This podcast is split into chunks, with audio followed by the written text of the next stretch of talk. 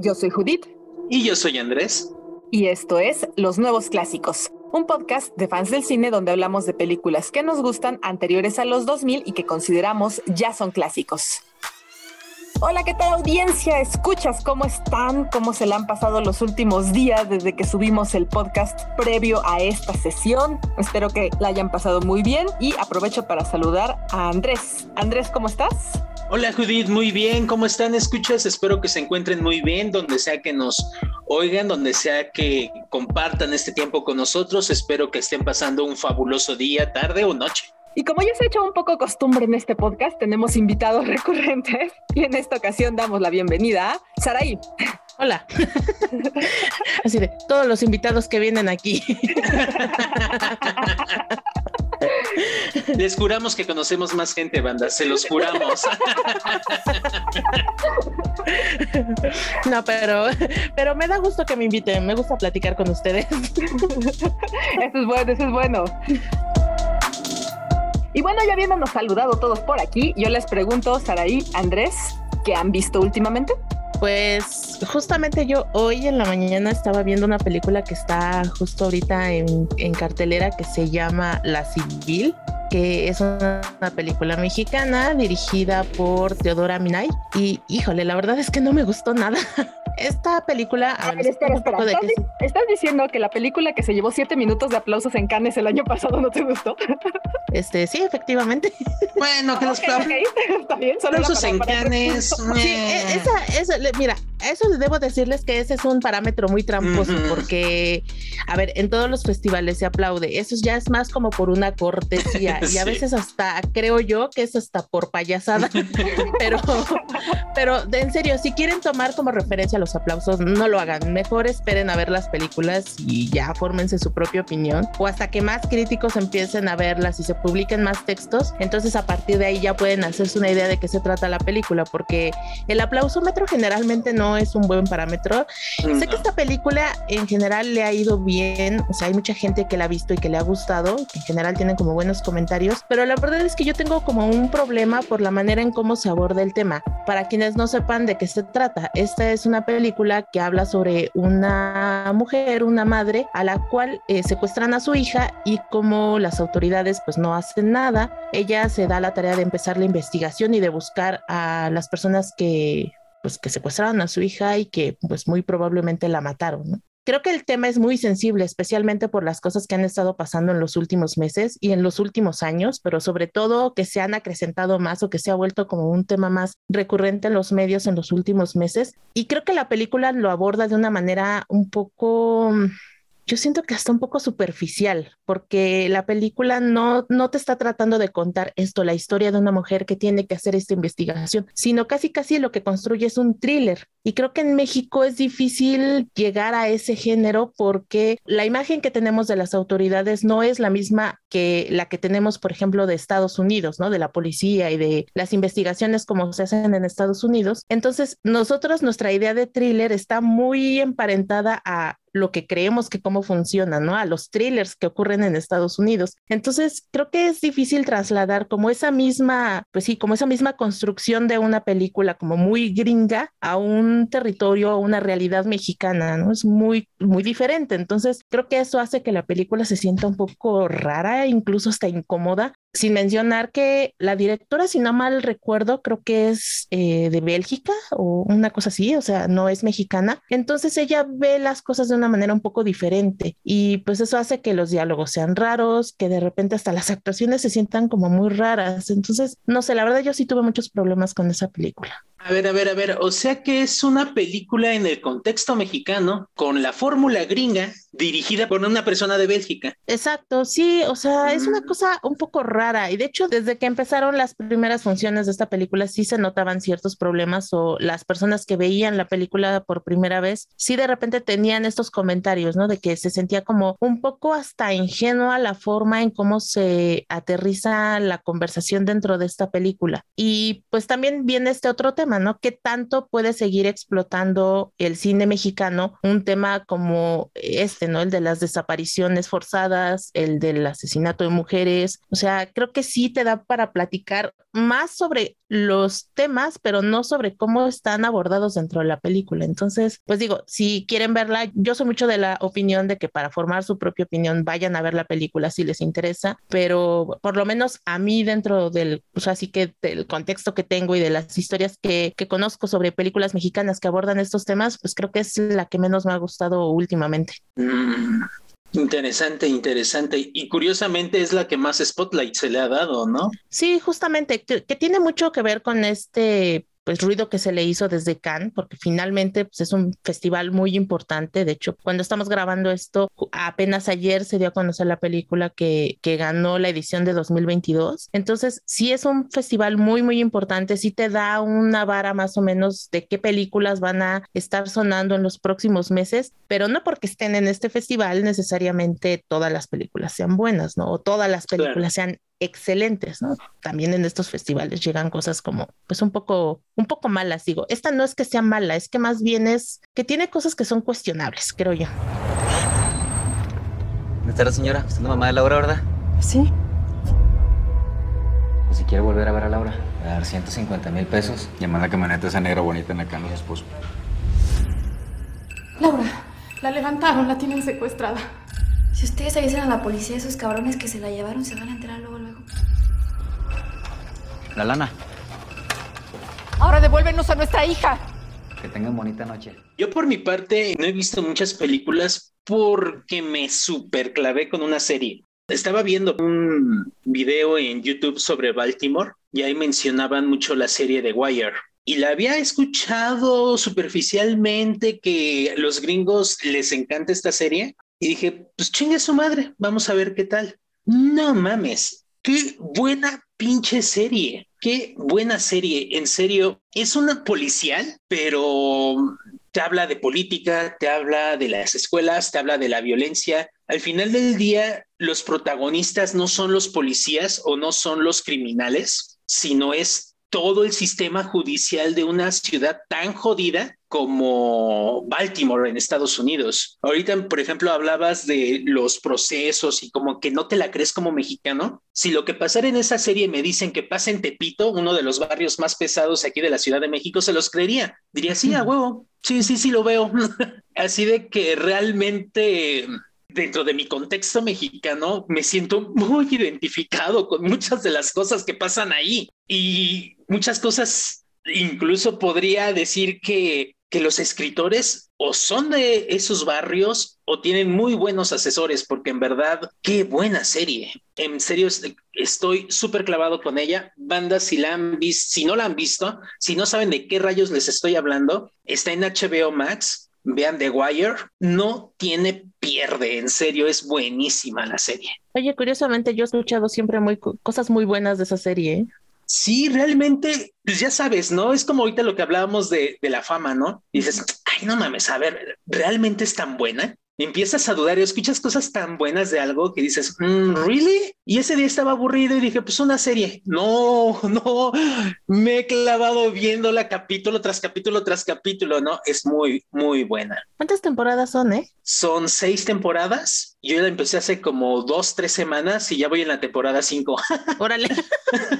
sí. sí, te clavaste.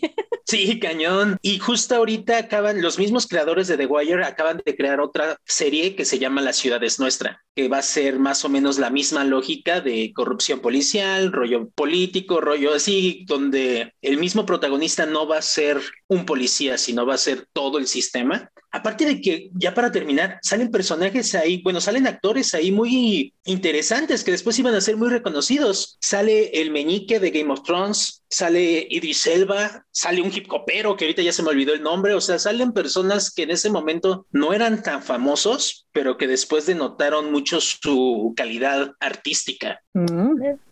Así de que sí. Súper recomendable. Si les gustan los policíacos, el noir o todo este rollo de pandillas, se las recomiendo mucho. Two kinds of kids walking in this building stoop kids, corner kids. No, stoop kids. They're the ones that stay on the front steps when their parents tell them. The others go down to the corners. You follow drugs, you get drug addicts and drug dealers. ¿Y tú, Judith? ¿Qué, No. ¿qué has visto? No, pues ustedes están muy densos. O sea, de lo que vengo a hablar. Es de Chippy ¿Qué caricatura Chippy viste, güey? Qué cosa divertida y que te hace recuperar la fe en la humanidad. O sea, la película de la que yo voy a hablar también habla de un secuestro, de crímenes, de delincuencia, de tráfico de personas y hablo de Chip y Dale, eh, rescatadores. O sea, Ah, dice que está bien buena. está muy bueno. O sea, yo dije, ay, voy a poner una cosa relax para dormir. O sea, yo sí era fan, muy fan de la serie en, en- los noventas, ¿no? Entonces fue así como de, ah, qué chido que, que pues presentan algo, ¿no? A ver qué tal está. Dije, ay, pues para dormir, porque no debe estar buena. No, inventen, o sea, no, ya no puedo dormir, tengo que terminar de ver la película. Está muy divertido porque está adecuado. Ahora sí que como dice el cartel, no es un, no es un remake. Están regresando porque les crearon una historia hecha para este momento actual, ¿no? O sea, por ejemplo, eh, Chip y Dale, la, te explican al principio, se pelearon y se separaron. Ellos eran eh, compañeros de trabajo, ¿no? Nada más de la grabación de la serie noventera. Se terminaron peleando porque cada uno quería como seguir diferentes caminos y se dejaron de hablar todos estos años, desde los noventas que se acabó la serie hasta ahora que este Monterrey Jack eh, los llama porque está muy preocupado porque algo malo le puede pasar. Y es lo que los junta. Entonces te van contando cómo incluso Dale ya pasó por un proceso de rejuvenecimiento, que es más bien que lo convirtieron en una ardilla 3D, y Chip sigue siendo el dibujo. Qué genial. Ese Hollywood no acaricia, oye. Sí. Está genial, de verdad que está muy divertida. Hay muchos crossovers, hay muchas apariciones de series noventeras o de personajes de series noventeras de Disney y de otras este, franquicias. Entonces, la verdad está muy divertida. Les digo, yo iba a quitar con toda la densidad que ustedes pusieron con las cosas que estaban hablando. Perdónenos. Sí. Yo no, no la he visto por The Wire, véanla. Pero vi el trailer y me recordó mucho la vibra de ¿Quién engañó a Roger Rabbit? ¿Estoy en lo correcto? Algo así. Digo, hace muchos años que vi quien engañó a Roger Rabbit, no la tengo fresca como para realmente hacer un comparativo, pero es que incluso ellos mismos lo, lo manejan de que ellos conocían a Roger Rabbit en su momento y que era Qué todo genial. el mismo crew de banda que salía después de sus grabaciones y demás, entonces, ¿eh? Qué chido. Muy meta esa serie. Sí. sí, Ah, no, sí, es película, ¿no? Es película. Película, película. Y pues sí, es, está muy metida en esa parte del que tienen que, como rescatadores, resolver un crimen, ¿no? Y, y Dale le dice, vamos, es que podemos hacerlo. Y Chip, entiéndelo, éramos actores que personificábamos eso, no somos rescatadores. Terminan metiéndose en la aventura, ¿no? Entonces está, está bastante divertida, de verdad. De verdad, véanla ahí en Disney. Sí, sí, se la rifó con esto Disney. Nice, nice. Sí, la veré en la semana. Y ustedes escuchas que han estado viendo, déjenos sus comentarios en Twitter, arroba nuevos podcast, o bien en la plataforma donde sea que nos escuchen, ahí hay una pequeña cajita donde pueden dejar comentarios, ahí Spotify, iTunes o iVoox, los leemos. Veremos si encontramos algo y le damos la información a la policía, pero es lo único que haremos. Así que los rescatadores están de vuelta. ¡Sí! Ustedes dos se están metiendo en lo que no les importa. No lo puedo permitir. Llegó el momento de pasar a la película que nos convoca el día de hoy, que eh, si bien Chippy Day le regresó un poco de alegría a este podcast, el tema de la película no regresa a lo que estábamos hablando antes. Y es que vamos a hablar de... El silencio de los inocentes. También conocida como El silencio de los corderos en España, se estrenó en 1991. Está catalogada como el género de suspenso o terror, algo que me gustaría ahorita que reflexionáramos. El director es Jonathan Demme o Demme, no sé cómo se pronuncie, pero algo interesante del director es de que también hizo otro de los grandes éxitos de, de los 80s, 90s, y de hecho creo que uno de los papeles más interesantes que ha tenido Tom Hanks, que es Filadelfia. La película tuvo un humilde, híjole, yo creo que este es de los tops de que más han recaudado de los que hemos hablado en el podcast. ¿eh? Tuvo un costo de producción de 19 millones y recaudó 273 millones de dólares. Ok. Esto es, creo que se le llama éxito, ¿no? O sea. Sí, no, sin duda. Y eso solo en cines, sin contar DVDs, video, VHS, Blu-rays, etc, etc, etc. Bien, el elenco es de, empezando que curiosamente es un personaje secundario, pero bueno, todos sabemos que es el personaje, con Sir Anthony Hopkins, este, como Aníbal Lecter, que curiosamente ganó el Oscar a Mejor Actor por este papel. You still wake up sometimes, don't you? You wake up in the dark and hear the screaming of the lambs. And you think if you save poor Catherine, you could make them stop, don't you? You think if Catherine lives, you won't wake up in the dark ever again to that awful screaming of the lambs. Jodie Foster como Clarice, que también ganó un Oscar como mejor actriz. You see a lot, Doctor. But are you strong enough to point that high-powered perception at yourself?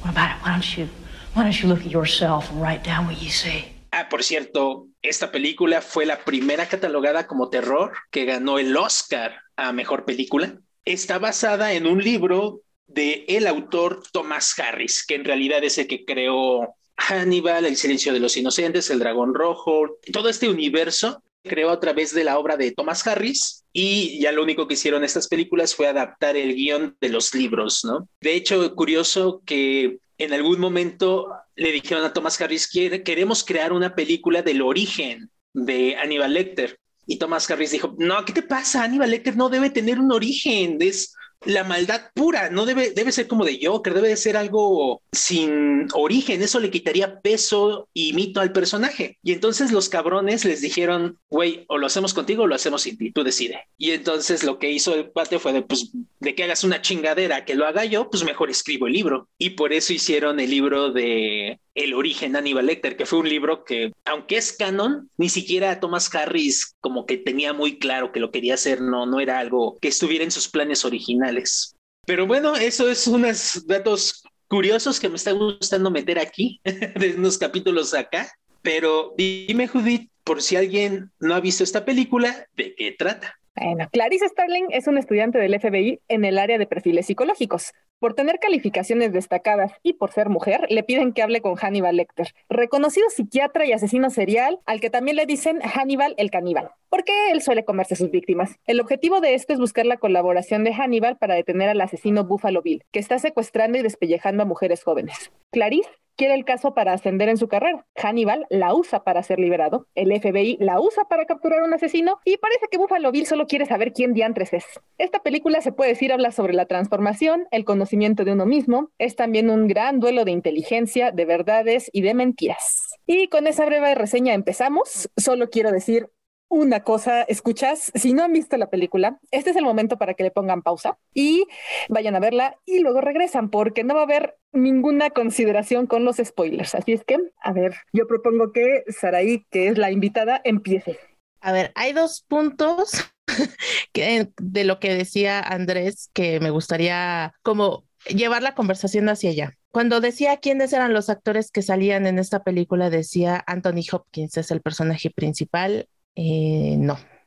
Ahí sí yo no podría estar más en desacuerdo. Creo que más bien lo que pasa con Hannibal Lecter y que es un fenómeno muy curioso es que el personaje fue tan poderoso y la actuación fue tan poderosa que se terminó comiendo al personaje principal y real de esta película, porque si nos vamos a lo que está contando la historia o en quién está el foco de esta historia, en realidad es en Clarice. Es una historia sobre esta mujer tratando de quitarse ciertos miedos o quitarse, eh, eliminar ciertos fantasmas de su pasado para poder construirse una vida, pues a través de esto que ha elegido ser, ¿no? Una investigadora o una agente del FBI. Entonces, es curioso que, sobre todo en la gente, o digamos como en el pensamiento colectivo, se haya quedado más este personaje de Hannibal Lecter justamente por la teatralidad y por todos los elementos histriónicos que ocupó Anthony Hopkins. Y para mí la verdad es que eso es un poco triste porque, digo, sin demeritar la actuación de Anthony Hopkins, que pues obviamente es una cosa muy impresionante, pero creo que termina quitándole el foco a lo que de verdad debería ser el tema de conversación y es que esta película nos está hablando de una mujer tratando de sobrevivir o tratando de resaltar en un mundo de hombres. Y es curioso que sea a través de uno, la historia de un hombre, ¿no? Que es eh, Thomas Harris, y a través también de la dirección de otro hombre que es eh, Jonathan Demi. La manera en cómo estos dos hombres, estos dos personajes lograron crear este mundo para contar la manera en cómo muchas veces las mujeres tienen que batallar contra pues ciertos estereotipos o a ciertos problemas para poder realizar su trabajo, ¿no? Digamos en este en este caso ser una policía es muy curiosa porque para el momento en que se estrena esta película que es 1991, en realidad no había tantas películas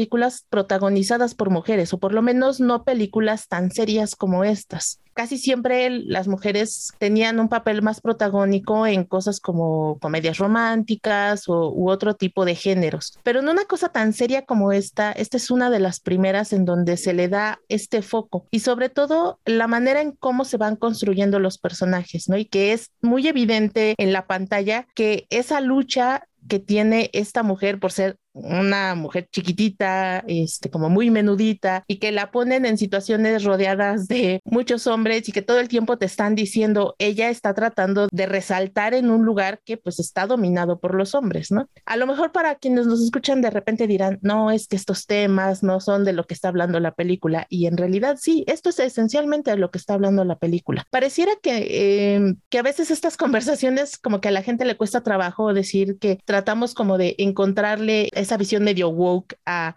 ciertos productos del pasado, pero es que en realidad esta película ya te estaba hablando de problemas o ya te estaba hablando de temas que ahorita ya son más comunes. Simplemente que, como decía al principio, la actuación que tiene Anthony Hopkins termina siendo tan llamativa que a la gente como que se le olvida la otra parte que está contando la película y que para mí es todavía mucho más importante. Es curioso que lo menciones. En el momento que vi esta, esta película, esta vez, fue de, esta es una película de paso a la adultez. Sí. Tal cual, con todos los estereotipos que tiene el, nuestro héroe, que estas historias de paso a la adultez se notan mucho en la fantasía. Es el niño que se avienta una aventura, encuentra un mago guion dragón guion caldero mágico y vence al villano gracias a la ayuda del mago guion bla bla bla. Es exactamente lo que pasa en esta película. Fue que, ah, chinga, nunca lo había notado, ¿no? Sí, y gracias a vencer al, perdón que te interrumpa, ¿no? Y gracias a que venció al rey malo, puede volverse una adulta. Exactamente, esa es la transformación que a final de cuentas ella va realizando a lo largo de toda la película. Que, es a mí lo que me llamó la atención, que no, lo había notado. En la primera, o sea, sí, pero no, lo había asimilado de esta forma. En la primera pista que le da, ¿no? para, para descubrir el secreto tienes que conocerte a ti misma. O sea, sí es una referencia a la bodega que se llama tú mismo y como sea, pero también es una pequeña, un guiño hacia esta otra parte de que sí, tal cual, el tema es Clarice y es el descubrimiento que ella misma tiene que hacer en general para poder avanzar. Claro, y mira, y es curioso que les llegue este, como esta lectura de la película, justamente porque creo que es de este tipo de historias que no importa cuántas veces la veas, siempre le vas a dar una lectura diferente o siempre vas a encontrar un tema de reflexión distinto. Y creo que eso es lo que hace que la película siga, digo, probablemente me estoy adelantando a lo que hacen al final, pero que, que siga tan vigente y que siga llamando la atención de la gente y que siga atrayendo a nuevos públicos, ¿no? Apenas el año pasado se cumplieron 30 años de su estreno, se pasó en cines aquí en México, yo tuve la oportunidad de ver esta película por primera vez en cines y la verdad es que sí es una experiencia completamente diferente, ¿no? Pensar en estos encuadres que son súper cerrados con las caras así en primerísimo plano, pues imagínate esto en una pantalla grande, ¿no? La sensación es muy sofocante y no puedes perder atención y todo el tiempo estás como atrapado con las actuaciones y las miradas porque los personajes están construidos de una manera en que te están diciendo muchas cosas a través de sus reacciones, a través de sus ojos. Entonces eso hace que la película sea, sea muy interesante de ver cada vez, pero especialmente si la puedes ver en el cine, si le das incluso una lectura completamente diferente a si la ves en una pantalla en tu casa, no, no sé, una televisión pues probablemente muy grande, o si la ves en la pantalla de tu computadora, creo que sí tiene lecturas diferentes, incluso hasta en el formato en donde la veas. Quid pro quo, I tell you things, you tell me things. Not about this case, though, about yourself.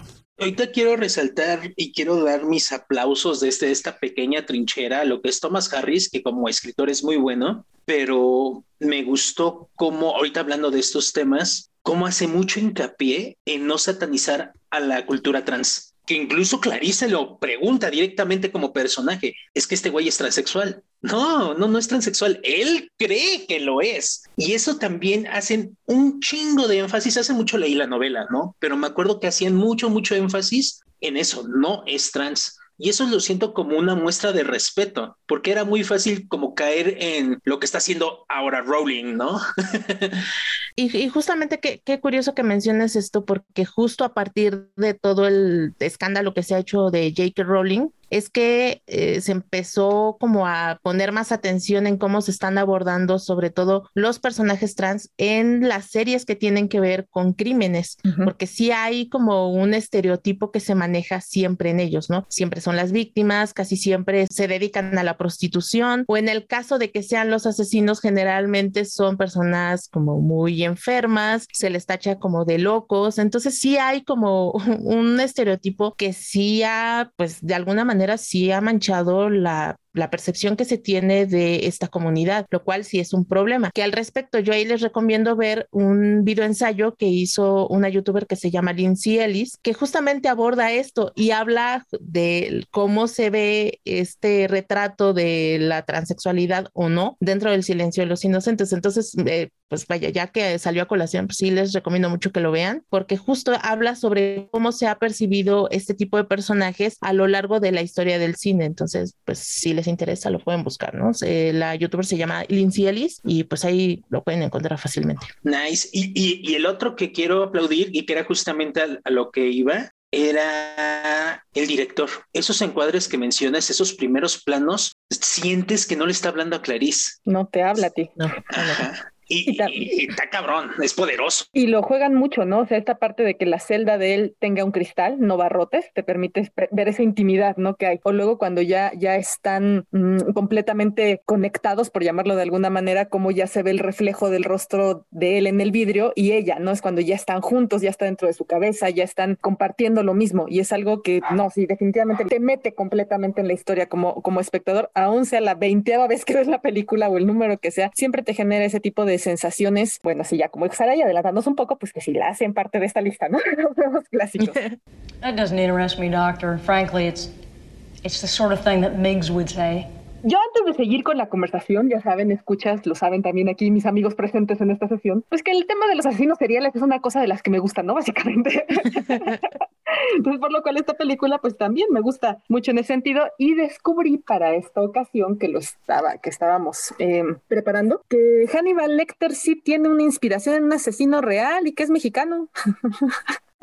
Harris vino a México como periodista a otra cosa y resulta que se encontró en un penal con un doctor, ¿no? Que le platicó, súper educado el doctor, súper amable, eh, conocedor y todo, lo atendió. Harris logró su entrevista de otra cosa, pues cuando salió de la cárcel le preguntó al director, ¿no? Así, oiga, ¿y quién es este doctor, no? Que me atendió y me dio toda la explicación. Dice, ¿no lo conoces? Un asesino que tenemos aquí recluido, este, mató a su novio en un... y ya, ¿no? Cuentan la historia. Digo, ahí, ahí, ahí la buscan, escuchas, porque no vamos a desperdiciar mucho tiempo en eso. Pero justo como que quedó impactado Harris por la personalidad del doctor asesino y de muy de base lo tomó para, para trazar, ¿no? ¿Quién es Hannibal Lecter, su personalidad? No lo pudo confesar, según estaba leyendo, pues hasta que falleció este médico mexicano y entonces fue en el 2013 apenas que, que hizo mención al respecto de. Y pues bueno, ya nada más para que lo busquen si quieren, se llama Alfredo Ballí Treviño, pero no es el único asesino al cual hace referencia esta película, ¿no? O sea, está Buffalo Bill, obviamente está inspirado en tres principales asesinos, que sería Ed Gain, el carnicero de Plainfield, que es el que despellejaba a mujeres para crear su vestido de mujer, su traje de mujer. Gary Hendit, que mantenía cautivas a las mujeres en un pozo por varios días antes de asesinarlas, y en menor medida, pero a Ted Bundy, que usaba esto del tener el yeso en la mano para noquear a las mujeres y poder secuestrarlas y obligarlas a, subirse a su vehículo. Entonces, esta parte creo que le da un tono de terror a la película y con eso doy pie al otro tema que queremos platicar aquí. Escuchas, es ¿esta película es de terror o en qué género está? Yo no creo que sea terror. Propiamente este terror, digamos, como más, a, lo mejor eh, poniéndonos como muy académicos, pero yo no siento que sea terror. Yo la pensaría más esta película como un thriller. El tema aquí en realidad creo que viene a partir de que en Estados Unidos sí tienen todo un tema con esto de los asesinos seriales. Digo, tú ya mencionaste ahí a varios ejemplos, pero no solo eso, el, el hecho de que existe casi una cultura de culto a los asesinos seriales, ¿no? Eh, hablemos del montón de series policíacas, de podcasts que hablan sobre asesinos seriales, de youtubers que hablan sobre esto, de libros que abordan el tema. Sí hay una fascinación muy curiosa eh, sobre este fenómeno que pareciera, digo, seguramente en otros países ha habido casos, pero que sí es una cosa muy de Estados Unidos, que sí está muy arraigada ahí por alguna razón. No sé si es por cómo funciona su sociedad o, a qué se deba o a que la gente allá está muy loca, no lo sé. Pero yo creo que esta concepción que se tiene de la película de que sea terror viene a partir de esto, de que para ellos es una cosa muy real, que es una cosa a la que sí le tienen miedo porque saben que sí existe y que saben que sí pasa. Para una realidad como la nuestra, viéndolo desde este lado donde las cosas que nos causan terror están encaminadas hacia otro lado, como ya lo mencionábamos muy al principio, con este tema de la película que les decía que había visto de la civil, nuestro terror sí está en el crimen, pero pues está en un crimen distinto, es, es diferente. Entonces, tal vez por eso a nosotros como público nos causa cierta fascinación ver estas series o ver estas películas que se abordan pues de esta manera, ¿no? De atrapar al asesino en serie. Pero yo no lo veo como terror porque de nuevo nuestro terror está en otro lado. Justamente estaba en un debate que no quiero profundizar aquí porque pues, no es el tema que nos convoca, pero estaba con un, debate, una pequeña plática con un amigo sobre si Midsommar era terror o no. E, en un momento yo dije, o él dijo, no me acuerdo, el chiste de que alguien dijo, no es terror. Y la otra persona dijo, depende de dónde esté el terror. Tal vez no está en el monstruo, sino está en todo este pinche pueblo. Y justamente creo que es una situación similar aquí. Yo tampoco lo considero terror, aunque no me había percatado que era tal vez por mi contexto, ¿no? Que tiene mucho, mucho sentido. Yo lo contemplaba de que no es terror porque lo considero más un thriller, una historia de investigación de atrapar al asesino, ¿no? Como Seven, aunque sí tiene secuencias muy intensas, no está este, esta sensación de, de peligro en el momento de verlo, sino más es un pedo de cómo van a atrapar a Buffalo Bill o en su defecto, ahora qué chingados va a ser, cómo va a salir Aníbal Lecter de este edificio, ¿no? Entonces yo sí tampoco lo considero terror más por las normas o por la estructura de, de la narración, pero también creo que hay un pedo ahí, lo que me dices sí me da mucho sentido, me hace mucho sentido. Al final del día lo vemos desde un contexto social y eso nos marca qué es terror o no. Hay un ensayo muy bueno sobre el terror en Latinoamérica que se llama Frankenstein no da miedo en el Caribe. Ok, qué buen nombre. Es genial. y, como, y como soy gran fan del terror, sí, sí me late mucho este rollo. Y justamente analiza por qué en el Caribe, en Latinoamérica, no hay este tipo de terror clásico, ¿no? De gótico. Hablaban ellos del terror gótico. pues, pues no, no hay castillos. Y hablan mucho de este pedo contextual de las cosas que nos dan miedo dependiendo del, del momento y el lugar en el que te encuentres. Muy, muy interesante. Y si lo pueden encontrar, chéquenlo. Coincido, no es una película de terror. Digo, se ha acostumbrado a otro tipo de terror, ¿no? El terror hollywoodense es muy de slasher o de buh, sale el fantasma y te asusta, ¿no? Y este tipo de películas no. Tal vez para la cultura norteamericana sí es terror por esto, porque a final de cuentas, como bien decía estar ahí en su contexto, sí hay muchos asesinos o está muy estudiado, tal vez ahí por eso son más famosos, pero hay asesinos en todo el mundo, ¿no? Y, y, por eso lo tienen tan interiorizado que por eso para ellos sí la categoría cae en terror, pero tal cual, pues para nosotros que lo vemos a través de, del cine, en este caso,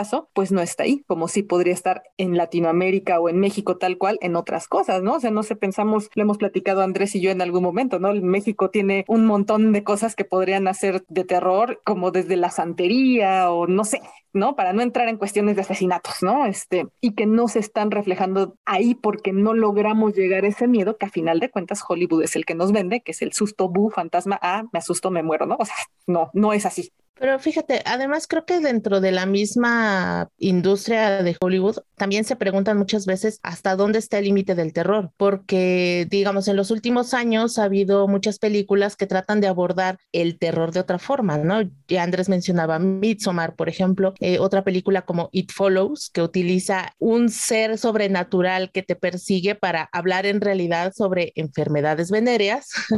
eh, por ejemplo, otra película como La Bruja, donde también te cuestiona dónde está el terror, en las creencias de las personas, en esas creencias religiosas o en pues un verdadero monstruo que en este caso pues está representado a través de la, de la bruja, ¿no? Entonces, vaya, dentro del, de la misma industria también se cuestionan mucho estas cosas, ¿no? Que no, no necesariamente el terror está en, en esto que tú llamas como el susto bu, o sino en una cosa todavía un poco más profunda o incluso mucho más, hasta cierto punto como más intelectual, eh, ¿no? Estos discursos que tienen algunas películas, que yo, por cierto, soy mucho más fan de estas cosas porque esta idea de que te cuenten otros temas o que te hablen de otros temas a través de las películas de terror, pues a mí me gusta más, ¿no? Yo la verdad es que no soy nada fan de los slashers, no me gustan estas películas como de sustos, la verdad es que suelo pasarla muy mal. Entonces, estas otras películas me, me, gustan, pero regresando un poco a lo del silencio de los inocentes, pues esto que les decía, ¿no? Probablemente para, para entender por qué se le entiende a esta película como terror, pues sí tiene que ver esto, el contexto de dónde está la película, cuándo se hizo la película y el cómo está construido estos escenarios de terror, ¿no? Por ejemplo, el hecho de que a las víctimas se les tenga como en un pozo y que se les tenga encerradas casi casi como si fuera una especie de cueva, pues sí te hace pensar de pronto como en estos castillos, ¿no? Este, como una cosa medio como de estos este monstruos clásicos incluso, ¿no? Como lo, lo que aterrador está justo en esos lugares que son desconocidos y que son como lúgubres, no sé, yo siento que a lo mejor por ahí podría venir esta idea de por qué les da el catalogarla como terror a la película. Ahorita que hablas de ese, y me gustaría que, que, platicáramos de esta secuencia, porque ahorita que mencionaste esta escena, me vino la icónica de Goodbye Horses, ¿no? Sí. ¿Cómo está todo este ambiente y está la morra llorando? Que, que mis respetos para ese personaje, ¿eh? hablando de personajes femeninos fuertes en la película. O sea, está en una situación de completa desventaja y aún así agarra a Preciosa, ¿no? Sí. Pobre perro, yo sufro con ese perro. sí, y se estaba tan bonito. Sí.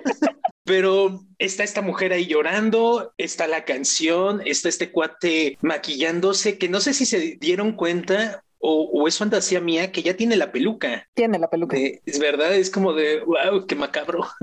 y este ambiente es súper horrible. Está tan bien cuidada esta secuencia que te genera una sensación de repelús. Claro, y, es, y yo siento que tiene mucho que ver el hecho de, de que a través de este escenario como pues sí, como dices, ¿no? Como un lugar tan sucio y tan descuidado que te está hablando incluso como de su mente, ¿no? Estás entrando a su mente, estás eh, bajando como a un nivel en donde está toda esta idea de no saber quién es él, de, de, que a través de sus víctimas está tratando de encontrarse o de encontrar al personaje que cree que es a lo que aspira. Entonces sí es muy curioso cómo se va construyendo eso, porque tú en el momento en que vas siguiendo la cámara y que te vas dando cuenta de que esa casa va hacia lo profundo, entonces tal cual estás bajando a pues hacia su locura. Sí, y, y es tal su locura que esa metáfora me encanta de que la casa es su mente, pero es tal la, la locura que yo no dejo de imaginar, o sea, no dejo de preguntarme, pinche Buffalo Bill, o sea, ¿qué esperabas, cabrón? Ponerte la piel, hasta Clarice lo ve en el momento que Jodie Foster, mis respetos como actriz, en el momento que ve el traje de piel de Buffalo Bill, se nota el asco en su cara. O sea, neta, Buffalo, ¿te pensabas que te lo ibas a poner y salir a la calle, güey? No, estás muy dañado, güey. es parte de eso, ¿no? Del pensar que sí existió alguien que quiso e hizo un vestido de piel humana, pues lo que sí la mete parte de terror, porque nos está mostrando la, em, pues, la locura humana, digámosle así, ¿no? ¿Hasta qué grado puede una mente humana perderse o tergiversarse? ¿Qué es lo que decía el monstruo de Catepec? Es que le arranqué la cara porque se me hizo bonita. ¿Así? ¿Ah, ok. qué, random estuvo eso. es la misma lógica, ¿no? es justo lo que está diciendo Judith. Voy a tener pesadillas. Bueno, pues en cuenta que ya lo detuvieron, a final de cuentas. y ya se encerraron. Eh, sí, esa es, esa es la parte buena. sí, sí, sí. Y Ked Gain, que fue el otro que lo hizo, ese ya está, está muerto. Entonces, sí, no, no hay problema.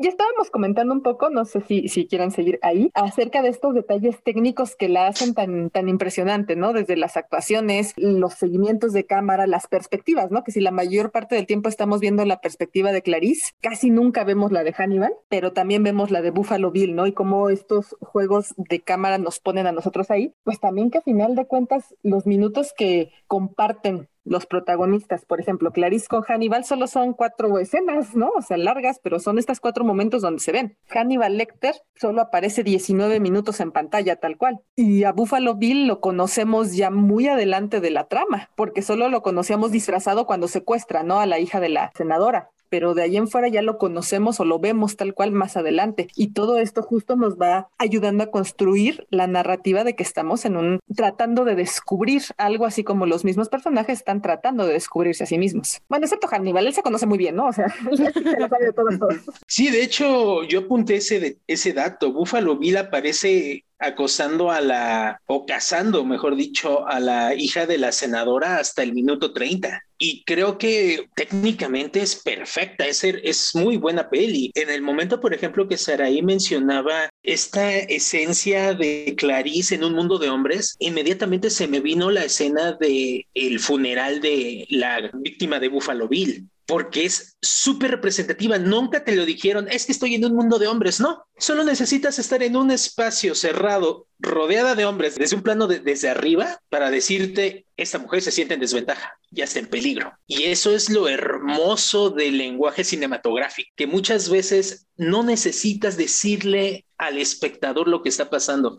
Muéstraselo. Exacto, sí, es esta máxima del cine, ¿no? El muestra, no expliques, que creo que es algo que, mm, pues sobre todo en muchas películas actuales se ha perdido, ¿no? Casi siempre tienes estas escenas en las que hay un personaje que te está contando la trama o el plan o las cosas que van a hacer para llegar al punto final, ¿no? Sí, obviamente podrá ser, podrán ser películas muy divertidas y lo que quieran, pero sí se está perdiendo esta idea de confía en tu espectador, enséñale las cosas. Y en el caso de esta película sí lo llevan todavía mucho más allá porque la manera en cómo se van hilando cada una de las secuencias es muy particular, ¿no? También Judith hace rato mencionaba, ¿no? Esto del conocerte a tú misma, eh, no es nada más esta frase, es también el nombre de un lugar, ¿no? Es decir, hasta los mismos diálogos tienen ahí un doble significado, lo que te está diciendo de manera literal y lo que te está tratando de mostrar dentro de la película. Entonces, sí es bien curioso porque cada una de estas escenas está tal cual, como si estuvieran hilándose, como si estuvieran conectadas a veces por un elemento visual o a veces por un diálogo, pero todas están así, seguiditas, seguiditas, seguiditas. Y eso es lo que lleva a que ocurra este famoso, ese famoso engaño ya hacia el final de la película, porque justo la película todo el tiempo te está preparando para ello, para que tú te des cuenta de que todo va a seguir en la siguiente escena o está, eh, hay un elemento que te lleva a la siguiente escena. Y entonces cuando llega ese momento de, del engaño, eh, sea todavía mucho más efectivo porque dices, ¿qué pasó?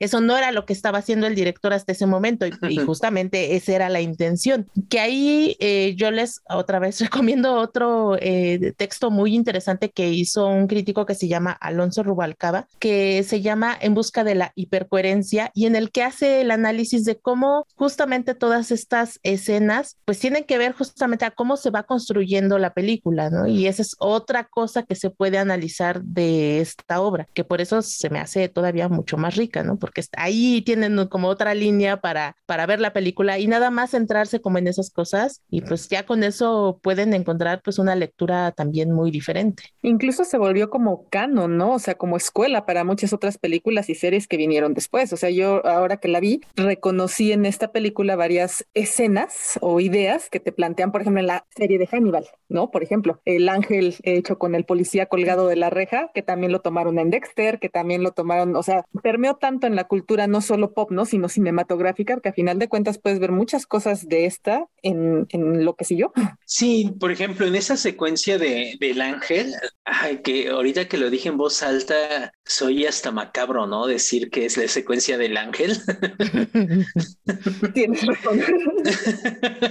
no, no lo había pensado, pero es hermosa la escena las luces desde atrás y no tienen que mostrarlo, no es gore, la peli no es gore, no te muestran gran, gran violencia y en esa situación en esta, ¿cómo decirlo? En esta puesta en escena del ángel es cinematográficamente muy cuidada. Desde cómo entran los policías y cada uno viendo hacia un lado diferente. Cómo están las luces haciendo este juego de sombras, donde ves pero realmente no ves tanto. Pero tú al recordar la película te lo imaginas con un chorro de detalles más, que fue lo que me pasó. Estaba viendo la película y dije, ah, chinga, ¿no mostraban más? Pues no, pero te impacta tanto que todo lo que no ves por este juego de sombras o de cambios de cámara, tú lo creas en tu cerebro. Eso habla de una gran maestría en la edición, una gran maestría en la dirección, porque no necesitan mostrarlo, tú ya te lo estás imaginando.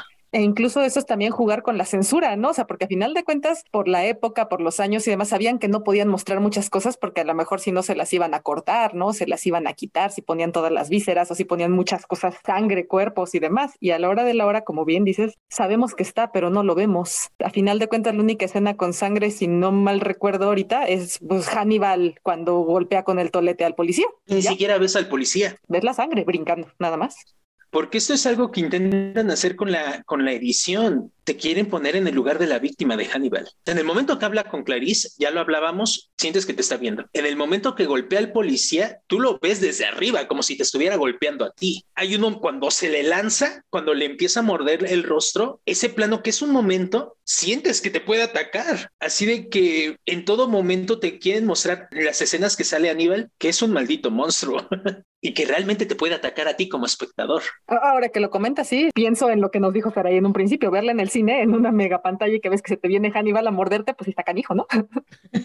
no, y, y, más lo que les mencionaba antes, ¿no? Que también tiene este tono de teatralidad, porque si se dan cuenta, todo este escenario del ángel está construido como un escenario, como una puesta en escena, ¿no? Eh, les está creando a los policías un, pues algo con qué horrorizarlos. Y lo está pensando completamente adrede, o sea, es decir, esa escena y ese montaje es completamente intencional. Entonces también te habla de la forma en cómo juega Hannibal Lecter con las autoridades, ¿no? Sí. Que lo hace a través de pues, ponerles ahí una cosa muy, muy Un tétrica. distractor pues, para poder salir. Exactamente, porque al final eso es lo que necesita, distraerlos para poder escaparse. Eso es lo que le faltó a Remy en El Perfecto Asesino, teatralidad. Oh, God.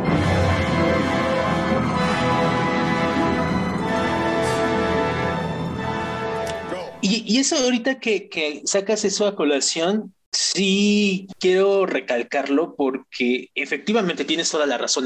la protagonista per se es Clarice. Toda la obra está pensada para que ella sea la protagonista, pero carajo, qué buen trabajo hizo Anthony Hopkins. O sea, en pocas escenas creó todo un ícono del cine. No hay que olvidar que esta era la segunda adaptación de la obra de Harris. La primera había, se llamaba Manhunter y, y adaptaban la obra del Dragón Rojo, nada más que se llamaba Manhunter. Pero ahí pasó sin pena ni gloria. Y tengo que poner a la reflexión de que tal vez sin la maestría en la dirección y la maestría en la actuación de Hopkins, quién sabe si hubiera tenido tanto éxito esta película. Que por cierto, de esta película que mencionas, hay como dato curioso, el protagonista es, un actor que se llama William Peterson, que después sería el protagonista de esta serie CSI Las Vegas.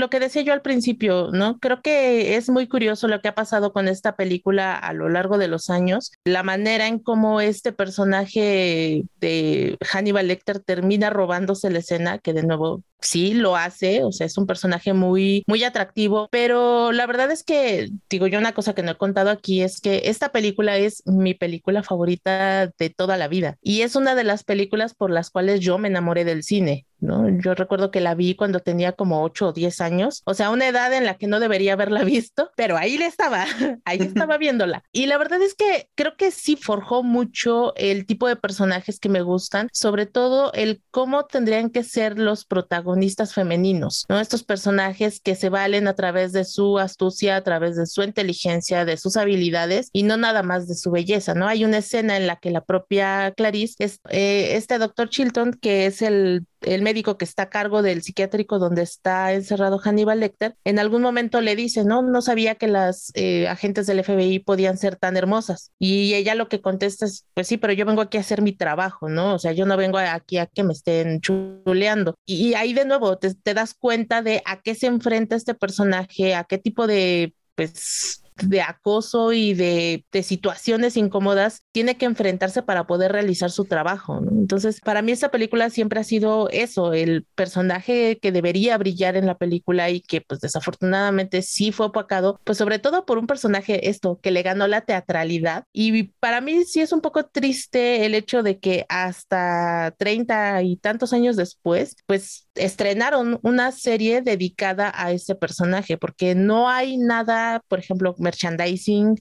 llamémosle funcos, este, playeras o cosas así, no hay nada dedicado a Clarice. Todo está dedicado al personaje de, eh, de Hannibal Lecter. Y es como si la película se tratara de él cuando no es así. Entonces, el que hayan estrenado esta serie que justamente apenas se subieron a Amazon Prime, que de hecho hoy empecé a verla, todavía no podría darles una opinión porque solo llevo un capítulo, pero me da gusto que por lo menos estén intentando retomar este personaje y que estén tratando de darle el lugar que se merece, porque al final de cuentas sí es un personaje muy importante dentro del cine, porque de alguna manera sí está marcando un parámetro de cómo deberían ser los personajes femeninos en el cine. Y estamos hablando de que esto fue estrenado en 1990, sin las conversaciones del Me Too, sin todo este eh, reflexiones sobre el acoso y sobre el lugar de las mujeres en la industria. Es decir, no existía nada de eso y esta película ya te estaba hablando de todos esos temas. Entonces, para mí eso la hace todavía mucho más importante y que sí debería de reconocerse pues la importancia que tiene un un personaje como Clarice dentro de la cinematografía. Yo ahí nada más abonando un poco, justo había leído que solo que para esos años, ¿no? Hasta, hasta los noventas, pues. Solo Clarice y Ripley de Alien son los personajes femeninos fuertes en ese, en ese sentido, ¿no? Y Ripley está completamente en otro tipo de historia, ¿no? Que se narra, pero sí, solo ellas dos. Y Sarah Connor, ¿no? Ah, bueno, también. Sarah Connor. También. Sí, sí, tienes razón. Yo también ya vi la de Clarice. Siento que mm, está bien que la hayan hecho la serie. De hecho, había leído eso de que ya tenían tiempo queriendo la serie y no lograban concretarla, pero bueno, por fin ya se logró. Pero yo sí tengo algunos peros con la serie. Uno, uno ya independientemente de, de, todo esto que convencionas como personaje femenino y demás, es que no cuidaron algo muy básico. En El silencio de los inocentes, algo de lo que narra Clarice y que es fundamental para la trama, pues es la muerte de su papá. En esta serie se le pasan por el arco del triunfo. Hay ciertos detalles. Entonces, digo, para no spoiler a nadie más,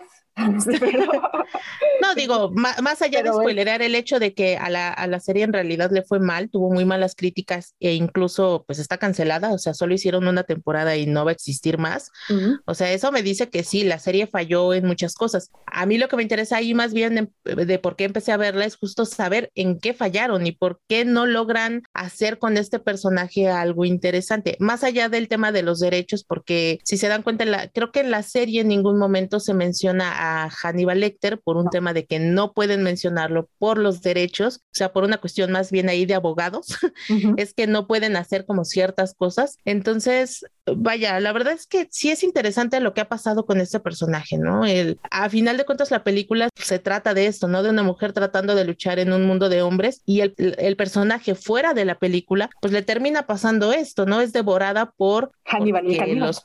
Ajá, exactamente, pues sí, por, por el, personaje masculino es el que termina opacándola y esta cultura de ensalzar pues más a los personajes masculinos pues terminó opacándola por completo. Pues sí, porque por ejemplo la serie de Hannibal, digo yo sé ti ahí que no te gustó la serie, pero nosotros todos somos sí somos más fans de la serie. No la vi, no, no fue que no me gustara, no la vi. y ahí sí creo que lo construyeron o sea, tal cual, no necesitas conocer el origen de Hannibal, pero el cómo Hannibal es Hannibal y sus villanos que enfrentan, bueno, sí, no, ahí está hecho con esa teatralidad y esa magia y ese todo que sí, sí lo ves, ¿no? O sea, sí es Hannibal. Y acá siento que Clarice eh, traicionan el mismo personaje de repente, digámoslo así. Yo lo que tengo fe ahora es que justamente en estos días se dio a conocer que Jodie Foster va a ser la protagonista de la nueva temporada de True Detective. Entonces, tal vez no sea Clarice, pero tengo fe en que puedan hacer algo interesante con ella. La verdad es que a Jodie Foster le tengo un enorme cariño y sobre todo, pues sí, por este personaje. Y sí me gustaría que pues hiciera algo muy increíble en esta serie. La primera temporada es buenísima, la segunda no la he visto, pero la primera es uff. Como fan de Lovecraft tiene muchas referencias muy buenas. Así que ojalá y sí hagan algo, algo interesante, porque la verdad es que Judy Foster merece un buen guion donde pueda brillar. I opened the gate to their pen, but they wouldn't run. They just stood there, confused. They wouldn't run. A ver, un poquito para entrar en debate con lo que estás mencionando.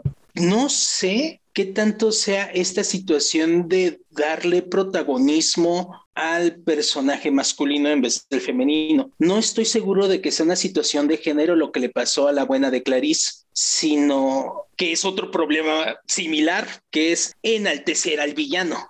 Sí, también podría ser, ¿eh? creo que eso nos lleva de nuevo a la fascinación por los asesinos seriales, ¿no? También al final, obviamente en el cine y en la literatura en general, eh, hay una fascinación por los villanos y siempre van a resultar mucho más atractivos incluso que los héroes. También es cierto que existe esta otra fascinación por los asesinos seriales. Yo siento que es como una combinación de estas tres cosas, ¿no? O sea, como que todo se le juntó a la pobre de Clarice y eso no le ayudó en nada. Yo también creo que está bien por ahí, porque justamente si eh, hablando del montaje en pantalla, de lo que vemos en la película, están igual. O sea, por eso Hannibal acepta, pongámoslo así, eh, el colaborar con ella porque la considera su igual, ¿no? Incluso el Crawford, el, su jefe, pues sí la ve como una novata, pero como una novata justo no, no por ser mujer, sino como que es un personaje novato que tiene que aprender, pero que tiene capacidades de crecer, ¿no? Los policías en el velorio, ahí sí es diferente, pero de ahí en fuera como que no está minimizado su su papel o su personaje, no es que todo el mundo, ay chiquita, pobrecita, te vamos a consentir y por eso ya brillas, ¿no? O sea, la están tratando en un mundo rudo, sí, pero de igual, ¿no? En cierto momento, y no terminó viéndose hacia afuera. Y yo no estaría tan de acuerdo con eso, porque creo que al final la, el minima, esta minimización que se hace al personaje no es esta como infantilización que, que tú describes, sino más bien esta minimización, pero que ya viene de una estructura, es decir, cómo funciona la sociedad, no, tanto de las personas siendo condescendientes con el personaje, sino de una estructura social que siempre va a estar dominada por hombres. Creo que más bien viene de ahí el por qué el personaje está puesto en esta circunstancia en el que, por ejemplo, la escena del elevador, ¿no? Donde ella entra y ves a esta mujer toda chaparrita, toda menudita, y todos sus compañeros son tipos como de 1,90 o no sé cuántos midan estos este, actores, pero pues todos ellos son hombres mucho más grandes y mucho más fornidos en el momento en que dices, ¿qué hace esta mujer ahí? ¿No? Como que piensas, es débil, ¿por qué? ¿Y por qué piensas esto? Bueno, porque ya tenemos una estructura social en la que siempre pensamos que ese tipo de personaje es débil. ¿Y de dónde viene? Pues de esta concepción de que la fuerza está representada de cierta forma. Entonces, no, no tanto creo que venga por la cuestión de los personajes como tal, sino por cómo está estructurada la sociedad, que creo que viene de ahí en realidad. Y dos cosas ahorita en retroalimentación a lo que estás diciendo, se me hace muy interesante que le pasa lo mismo a Aníbal Lecter.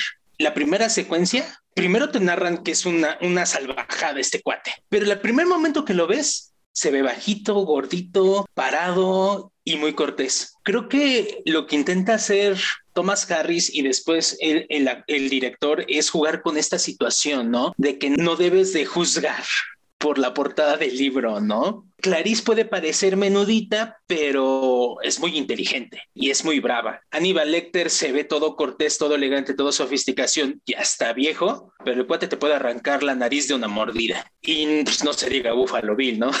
Así de que yo creo que, que va por ahí y nada más para no dejarlo de lado, otra cosa que yo creo que le faltó o que le perjudicó cinematográficamente al icono de Clarice fue el cambio de actriz para la segunda parte. Sí. Aunque Julian Moore es Julian Moore, ya estaba en el colectivo que era Jodie Foster. Yo, yo debo de confesar que me tardé mucho tiempo en ver la película, es decir, cuando supe que existía una segunda parte, yo decía, sí, necesito ver esto, quiero ver más de Clarice, y de repente yo decía, pero esta no es Jodie Foster, ¿dónde está?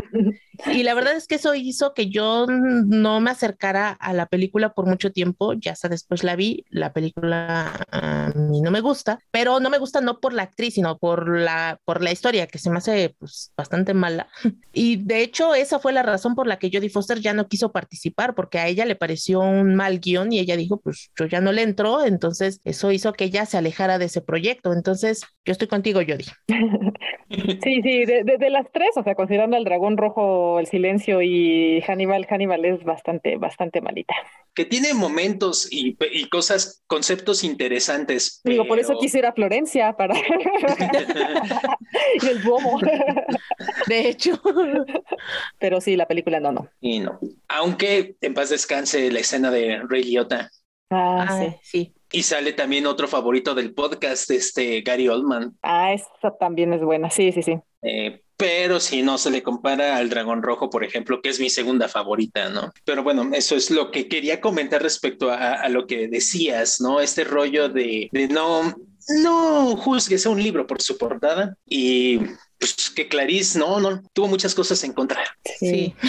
Pobre y ahí, digo, Jodie Foster, mis respetos, qué actuación, o sea, los duelos de miradas que se avienta con Hannibal, todo, todo la narración de lo de los corderos, ¿no? Lo que le da el nombre al, al libro, a la película es impresionante. Justo estaba escuchando que tenían pensado grabar la imagen para que se viera como en un flashback como los que vemos de su papá y que cuando el director y vieron ya cómo lo hicieron solo con narración dijeron, no mames, esto es perfecto, no podemos taparlo con una secuencia y lo dejaron así justo por eso. Y también otro de los detalles que encontré fue que el personaje se lo habían ofrecido a Michelle Pfeiffer y a no recuerdo qué otra actriz y dijeron, no, es muy oscuro, es muy sórdido, no me quiero meter en eso, ¿no? Y por el contrario, Jodie Foster dijo, leyó el guion y dijo, a mí me gusta y yo quiero, ¿no? Entonces estuvo busque y busque hasta que se lo dio. Justo, y decir también que de hecho Jodie Foster venía de hacer una película igualmente oscura, porque había hecho en el 76, una cosa, sí creo que sí, Taxi Driver. Ah, Entonces, ella ya tenía experiencia con este tipo de historias como muy, pues muy rudas y muy oscuras. Entonces, creo que eso es algo que ha caracterizado a esta actriz, ¿no? Que no le tiene miedo a entrarle a este tipo de personajes. Y creo que le ha redituado. No me acuerdo cuál es su película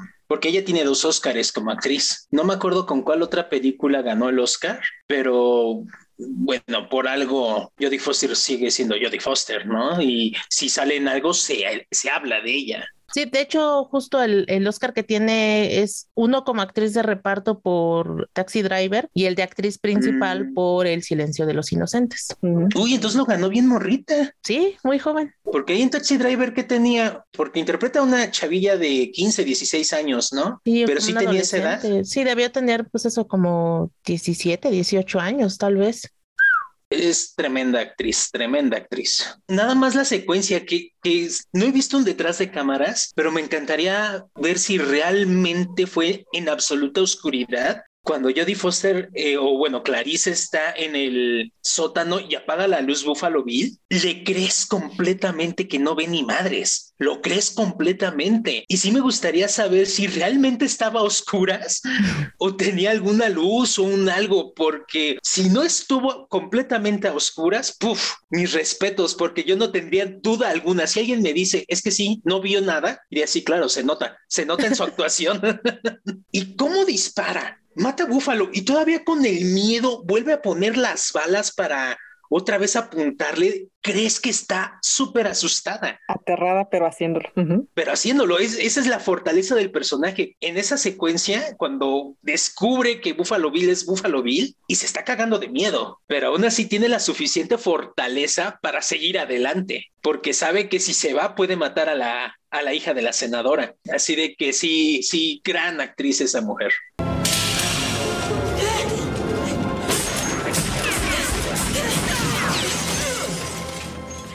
Bueno, escuchas, ya seguramente este podcast va a durar un poquito más de una hora. Espero que les estemos dando información que les guste, que estén disfrutándolo así como nosotros estamos disfrutando hablarlo, pero pues hay que cortar porque si no nos seguimos aquí mucho más tiempo. Esto me lleva a hacerles la pregunta. ¿Cuál es la frase que destacarían de esta película? Quid pro quo, Clarice. Quid pro quo.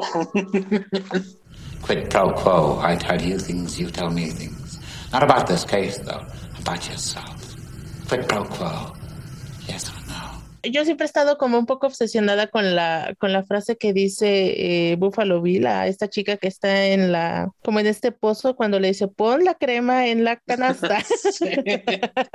no sé, no sé por qué, pero siempre, de hecho, en alguna ocasión salió un, como un póster donde justamente es el perrito asomándose hacia abajo del, del pozo y en lo que primero que pienso es en esa frase.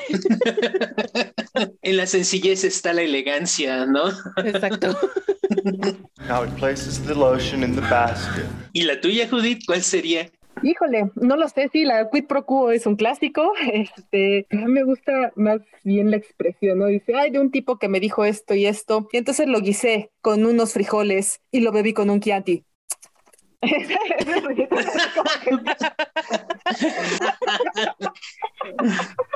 Esa me gusta, porque si hay una frase que digas, ah, no manches, no es, no es Ron Forest Ron, no es, no es este tipo de películas que tengan esas frases, porque es, no sé, es mucho más compleja, ¿no? Que para tratar de reflejarlo solo con una. I ate his liver with some fava beans and a nice Chianti. Paso a la siguiente pregunta. El silencio de los Antes de, antes de, antes de, quiero hacerles una pregunta, que es la misma que Aníbal le hizo a Clarice. ¿Creen que los corderos dejaron de gritar? No. Yo no, no, yo tampoco, no lo creo. Y aún así se llama así, ¿no? Está, está triste. A mí me gusta pensar que sí. Fuiste más positivo. Sí, en esta ocasión sí. Pero tu ánimo sobresaliente. Pero ahora sí, Judith, ya, ya. Nada más rápido que, que, me llama la atención, ¿no? El por qué en México utilizamos inocentes en vez de corderos, ¿no? No sé si hay sea una asociación religiosa que Jesús es el cordero de Dios, no sé. No, ay, nada más. Como dato curioso. Pues puedes. Bueno, no, no, porque si no ya nos vamos a seguir prolongando. Y banda tenemos que irle cortando. Así que, Judy. Ahí muere. Ahí muere sí. la reflexión de escúchenos la siguiente Starling. Well, Clarice, have the lamb stopped screaming? Doctor Lecter. Entonces paso ahora sí a la siguiente pregunta. El silencio de los inocentes. ¿Pasa la prueba del tiempo? ¿Saraí? Sí, para mí sí, y creo que es de esas películas que vale la pena ver no solamente una, sino muchas veces, porque esto que decía antes, ¿no? Siempre encuentras una lectura diferente, siempre reflexionas sobre un tema diferente, encuentras perspectivas nuevas y eso es lo que está muy bueno de estas películas, ¿no? Porque siempre vas a poder platicar de ellas, a pesar de que sea una película que hayas visto N cantidad de veces, siempre puedes tener un tema distinto de conversación y entonces eso la hace mucho más rica y pues sí, la verdad es que creo que que sí, lo, lo, lo, ha, lo, ha, logrado. Y justo antes de, pues, de terminar, yo les recomiendo mucho un texto que escribí para Filmsteria, en el que justamente hablo sobre pues esta relevancia que para mí debería de tener el personaje de Clarice. El texto se llama 30 años del silencio de los inocentes, la relevancia de Clarice Starling, y pues ahí lo pueden encontrar, ¿no? En Filmsteria, pues ojalá lo puedan, lo puedan leer. Andrés, ¿pasa la prueba del tiempo?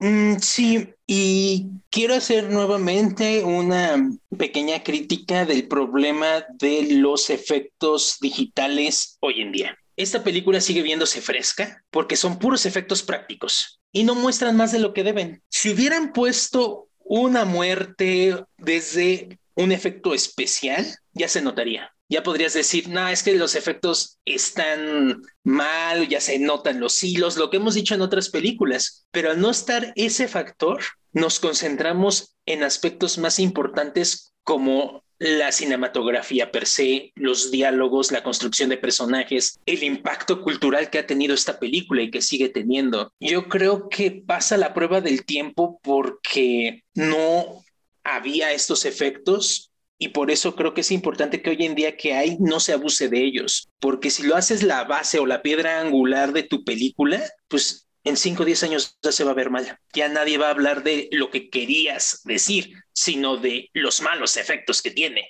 Así de que sí pasa la prueba del tiempo porque esos diálogos que ustedes mencionaron hace rato entre Aníbal y Clarice se disfrutaron hace 30 años, se disfrutan ahorita y se van a disfrutar en otros 30.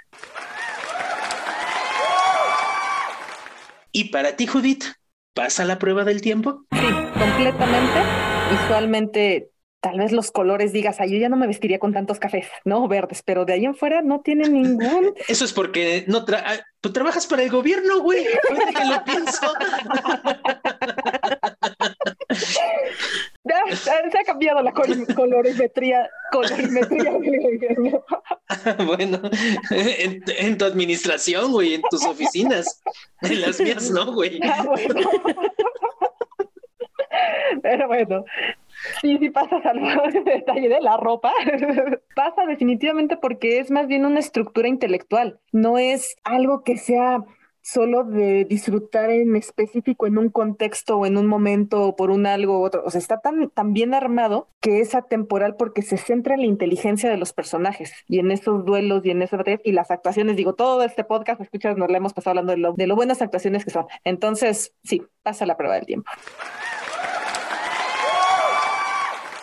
Antes de terminar, Saraí, queremos que nos digas dónde te leemos. Ya dijiste ahorita que tienes publicado en, en Filmsteria, pero bueno, ¿dónde más te podemos escuchar, leer, seguir en redes? Bueno, me, en redes me encuentran en Twitter como arroba sexta-fila. También me pueden escuchar en Cine de 5 a 7, que es un podcast en el que también hablamos de cine. Ahí también hablamos de muchas películas, pero pues algún, a, diferencia de este podcast, sí hablamos un poco de películas más, más recientes. Entonces, pues ahí tenemos de todo tipo de, de conversaciones que ojalá se puedan dar una vuelta. Me encuentran ahí en Filmseria, no he escrito hace un tiempo, pero ahora justo con Clarice espero a estos textos. Entonces, pues ahí si les interesa, espero que ese texto se publique pronto. Nice. Entonces, pasamos a la siguiente fase del podcast. Andrés, ¿cuál es la siguiente película que nos convocará? Bien, banda, para el siguiente capítulo espero que hayamos podido ver todos para que entremos en la discusión la genial película noventera de Los hombres de negro con el ahora ya controversial Will Smith. Héroe o villano. We work for a highly funded yet unofficial government agency. We'll take it from here. Who the hell are you? INS Division 6. There is no Division 6. Our mission is to monitor extraterrestrial activity on Earth. We're no longer part of the system. We are the men in black.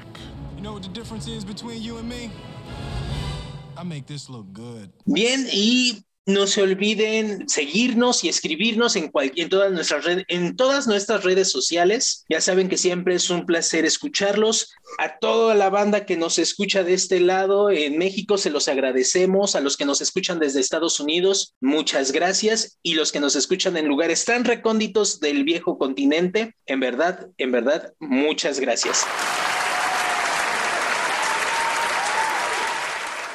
Saraí, muchas gracias por acompañarnos una vez más en este podcast. ¿Algo que le quieras decir a la audiencia? Pues nada, gracias a ustedes por la invitación y pues sigan escuchando este podcast. Si no han escuchado, o este es el primero que encuentran de los nuevos clásicos, pues vayan a los episodios anteriores que tienen, porque seguro se van a enganchar con las conversaciones que tienen. Y pues también aprovechen y de una vez busquen mi podcast que es Cine de 5 a 7.